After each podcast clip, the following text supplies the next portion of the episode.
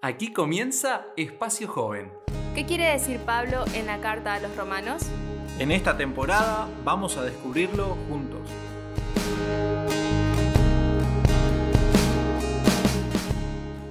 Y aquí estamos nuevamente, episodio 6 con Mika, con Damián. ¿Cómo andan? Bien, bien. Acá y viendo ya este tema para poder comenzar, ¿no? Sí, sí.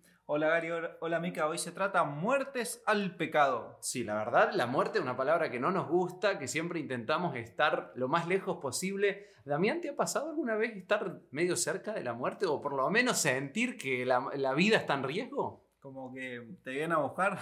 claro. bueno, bueno, no, no, no tan así, ¿no? Pero pero sí, una vez estaban robando eh, a una vecina y el ladrón nos apuntó con un arma a la vecina, a mí, nos hizo poner contra la pared y bueno, estaba ahí con, el arma, gracias a Dios no pasó a, mayores, pero sí, después uno pensando en ese episodio piensa como que cerca que uno puede haber estado, ¿no? De, de, la muerte, ¿no? Y pasarse del otro lado, como dicen. Sí, y cuando uno pasa por cosas así, eh, medio fuertes, ¿no? Eh, pueden empezar a replantearse un poquito más del valor de la vida y de lo que uno fue salvado. Y algo parecido nos pasa cuando, cuando pensamos en que fuimos salvados de la muerte eh, por la gracia de Dios y que Cristo murió en nuestro lugar, eh, que nos rescató de la muerte. Sí, estábamos destinados a una muerte eterna a causa del pecado. Y, el Señor viene a, a darnos una oportunidad, podríamos decir, nos tira un salvavidas y para regalarnos vida. Eh, ahora, eh, Romanos 6, versículos 4 al 6, hace una descripción de resucitar, podríamos decir, nacer de nuevo, Damián. Sí, totalmente. Dice que fuimos sepultados con Él en la muerte por el bautismo. O sea, sepultados con Él, un simbolismo. ¿Y cuando en el bautismo? Para que como Cristo fue resucitado, de entre los muertos por la gloria del Padre, así también andemos en novedad de vida. Porque si fuimos unidos con Él en la muerte, ciertamente seremos a su semejanza en la resurrección. Y sabiendo esto, que fue Jesús crucificado eh, y nuestro viejo hombre con Él, para que el cuerpo del pecado sea destruido y no sirvamos al pecado como esclavos. O sea, hace una comparación entonces que específicamente en el bautismo como un simbolismo de la muerte a una vieja vida y a después nacer a una vida con Jesús. Y, ahí hablaba de esclavos, eh, es decir, que la nueva vida en Cristo es una liberación, eh, es una, una, nueva oportunidad. Eh, yo no sé, Mica, si te pasó o que viste algún cambio cuando entregaste tu vida a Jesús, cuando te bautizaste. Sí, y, y acá voy a decir algo, ¿no? Capaz no, tanto cuando me bauticé, fue a los 12 años. Em, y me acuerdo que fue un momento hermoso, la verdad que, que yo quería hacerlo, quería bautizarme, pero al, pasar los años, eh, fue a los 18 años que yo puedo decir que en una campaña de colportaje, eh, entendí realmente lo que había hecho Dios por mí y, lo internalicé más para mí. Luego cuando volví a la universidad eh, pasaron los meses y me acuerdo una amiga que me decía que vos cambiaste como que ahora... Hay una nueva mica. sí, yo no me había dado cuenta. Me sí, mira, más o menos de, de esta fecha para acá, más o menos esta parte más para el final del año. Y ahí caí que a mitad de año me había de colportar y había sido el momento que yo eh, eh, puedo mencionar como especial con, con, Jesús y bueno, Dios nos va cambiando. Y esto incluso está vinculado, Damián, con lo que veníamos conversando en episodios anteriores, de que el crecimiento espiritual es, es un proceso, no se da todo junto en un solo día, eh, va, va creciendo. Ahora, podríamos llegar a caer en esto de hacer ciertas cosas por miedo a un castigo o por querer cierta recompensa en vez de hacerlo por el motivo correcto, ¿no? Totalmente. Ahí entonces podemos pensar por qué hacemos lo que hacemos. Y está muy bueno que como cristianos nos planteemos mucho eso. ¿Por qué hacemos lo que hacemos? ¿Por qué vamos a la iglesia? ¿Por qué nos conectamos a un culto? ¿Por qué escuchamos un podcast? ¿Por qué participamos de una obra misionera? ¿Por qué somos jóvenes cristianos? Y entonces a ver, ¿será que es por amor a Dios realmente? ¿Será porque no me quiero perder? Y bueno, porque solamente quiero tener vida eterna porque está bueno. ¿O por qué hago lo que hago? Y que la motivación siempre sea Jesús.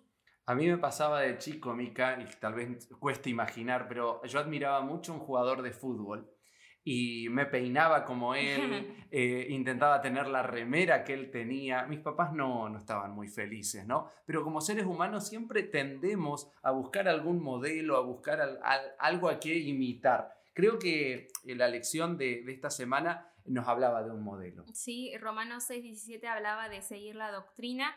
Doctrina en ese versículo en griego es tupos, eh, que también se puede traducir en otros versículos como modelo. Es decir, que debemos mirar a Jesús, seguir a Jesús, ser más parecidos a Él y Él es nuestro modelo a seguir. No son, eh, también nos pueden ayudar nuestros hermanos de iglesia, eh, rodearnos de amigos cristianos, pero en sí el único modelo que tenemos para seguir en total perfección es Jesús. Eh, ahora, eh, por ahí nos puede pasar que en la iglesia vamos, vemos a alguien, alguien que tiene ya más años de, cristiano, y decimos, ¿cómo puede ser que fulano? Eh, y creo que esto acá de Romanos 6, 17 habla de fundamentos, ¿no? el concepto de doctrina, pero también el concepto de modelo no está en otro ser humano y son cosas que no cambian como puede ser el ejemplo de Jesús y, las creencias ¿no? que la Biblia nos muestra que no cambian a lo largo de la historia. ¿no? Qué importante, eh, no sé si también a vos te pasó alguna vez en la iglesia algo así, pero acá hay una base para, para tener esto presente. Totalmente. Importante mirar a Jesús y como habla esta lección de muertos al pecado, entonces mirar a Jesús y si uno está en esta nueva vida con Jesús, no me va a importar tanto. Eh, lo que dice la otra persona, sino que dice Jesús.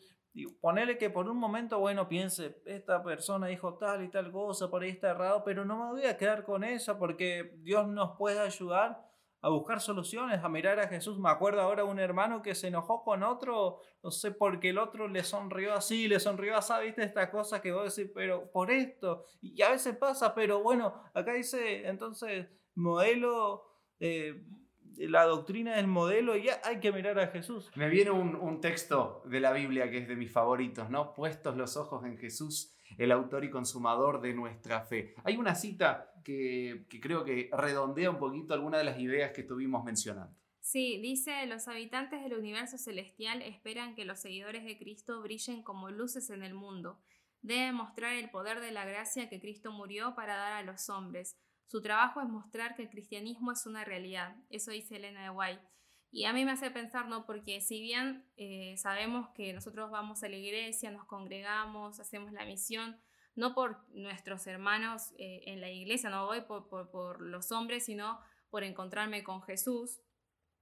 Eh, eso no es una excusa para que yo actúe de la manera que yo quiera y maltrate a mis hermanos en la iglesia, sino que eh, cada uno personalmente tiene la misión de seguir a Jesús como su modelo y nadie es, eh, nadie tiene eh, la, excusa de decir, bueno, el otro hace esto, el otro hace el otro, sino que tenemos que todos tener como objetivo seguir a Jesús. Y para eso necesitamos, como decía la lección de esta semana, tener esta experiencia de morir al pecado, de tener la experiencia del nuevo nacimiento. Y pensaba, quizás hay alguien que nos está escuchando que eh, simpatiza, que conoce, que está estudiando la Biblia, pero todavía no tomó esta gran decisión de morir al pecado ¿no? y resucitar en una nueva vida en Cristo. Y lo animamos, ¿no? Si todavía no lo hizo, y los que ya lo hemos hecho eh, en algún momento, puede ser una oportunidad para volver a tomar este desafío. Eh, y que cada día ¿no? podamos nacer en una nueva vida en Cristo. Totalmente, me encanta la parte de la cita que dice, deben mostrar el poder de la gracia que Cristo murió para dar a los hombres. Esa gracia maravillosa, poder esparcir. Si les parece, entonces Podemos cerrar con una oración. Querido Dios, ayúdanos a mirar más a Jesús.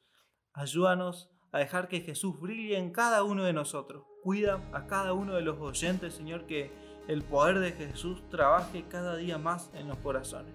En el nombre de Jesús, amén.